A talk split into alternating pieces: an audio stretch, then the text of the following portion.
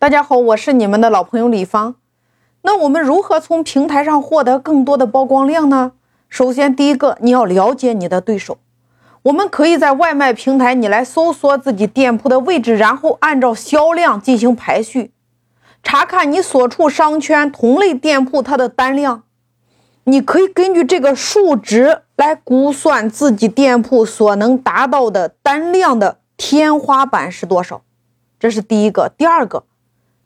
店铺的类目，店铺类目也会影响我们自身店铺的曝光量。如果商圈中已经有了同类店铺，并且它的销量很好，那就意味着有充足的客户资源，但同时也是有着比较激烈的竞争。那么此时对于店铺的菜品质量和品牌运营能力有着比较高的要求。如果商圈中同类店铺的单量不是很多，那你就要考虑商圈人群对所售产品的接受程度，对于产品的运用能力。就是说，你要从零开始培育顾客用餐的习惯，因为同类店铺的单量不是很多，那你肯定要培育这一段，就是这个商圈。用户的用餐习惯呀。第三个，产品名称，对于一些产品来说，搜索在曝光中占据了很大的一个部分。如果想要获取较多的搜索曝光，你产品名称就要符合大多数人的搜索习惯，不要太过于个性化。你可以根据你的主料、口味加你的通用名称的方法来命名。如果你想要凸显你店铺的个性，一定注意不要忘记使用通用名称。这是第三个、第四个营销活动。店铺的营销活动直接影响你综合排名。相同的条件下，你店铺的活动力度越大，活动类型越丰富，那么你被系统抓取的几率就越大，流量也会越多。你要知道，这些流量都是免费的。活动力度可以参考你同类的商家，重要的不是显示的满减活动有多大，而是要结合产品定价，客户的实时就是他实际付的到手的价格才是影响下单的重要因素。平台主要的营销活动就包含了，你看我前面有讲过满减活动、折扣产品、减配送费、新客立减、店外发券。店内领券、下单发券、满赠活动等等，如果可以的话，你尽量把这些活动都设置好，来增加店铺活动的类型，增加你的店铺被系统抓取的几率，来提高免费的曝光量。第五个，我们说叫店铺的评分，店铺的评分反映了一个店铺的菜品质量和服务能力，店铺评分影响了你店铺的曝光量。影响了进店转化率，影响了你的下单转化率。店铺评分不要低于四点五分，如果评分过低，系统会自动给你降低排名。如果你店铺的评分过低的话，你需要想办法来提升。你可以透过你的社群店铺自营销活动来提高，但是最重要的，你要找出差评的原因。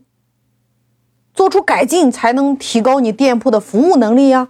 第六个，平台推荐，平台会根据多种因素来给商家排名，针对不同的消费者、不同的地方、不同的时间段，给顾客推荐不同的商家。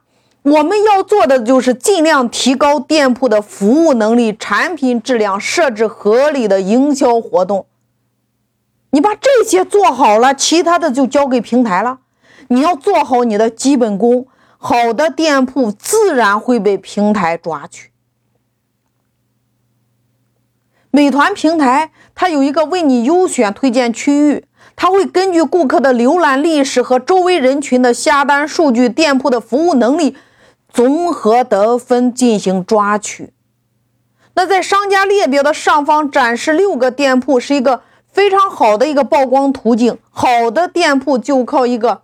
就是说，为你优选的这个途径，你就能拿到上千的曝光量呀。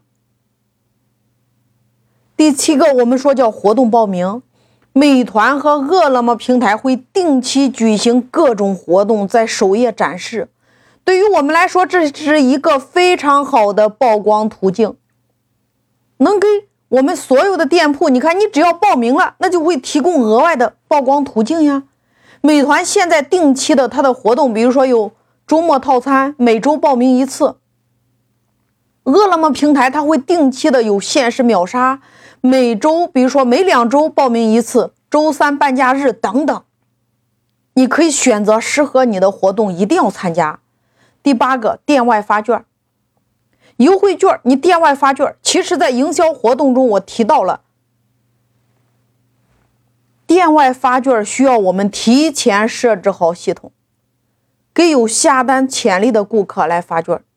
每当顾客打开外卖，比如说 A P P 这个美团的，它会弹出一个红包，那这个红包其实就是店外发券。饿了么平台还会根据顾客的情况进行补贴，比我们设置的活动力度大，多出来的优惠平台会给补贴。那这样的机会我们也要利用好呀，提高你店铺的曝光途径，增加顾客下单的几率。而且，如果顾客领取了我们的红包，会在他的券包中显示，那在商家列表页面有几率靠前展示。第九个，我们说评价回复，评价回复会在顾客打开或者说后台运行 APP 的时候在通知栏展示，这也是提高曝光量的一个入口。顾客有几率会点进来查看呀。对于好评，我们可以使用固定的模板。饿了么它平台上可以，就说，好评它设置的有自动回复。那美团需要我们自己来回复。对于中差评，我们要针对不同的情况你来回复。所以说，做好这几个都可以增加平台给我们免费的曝光量。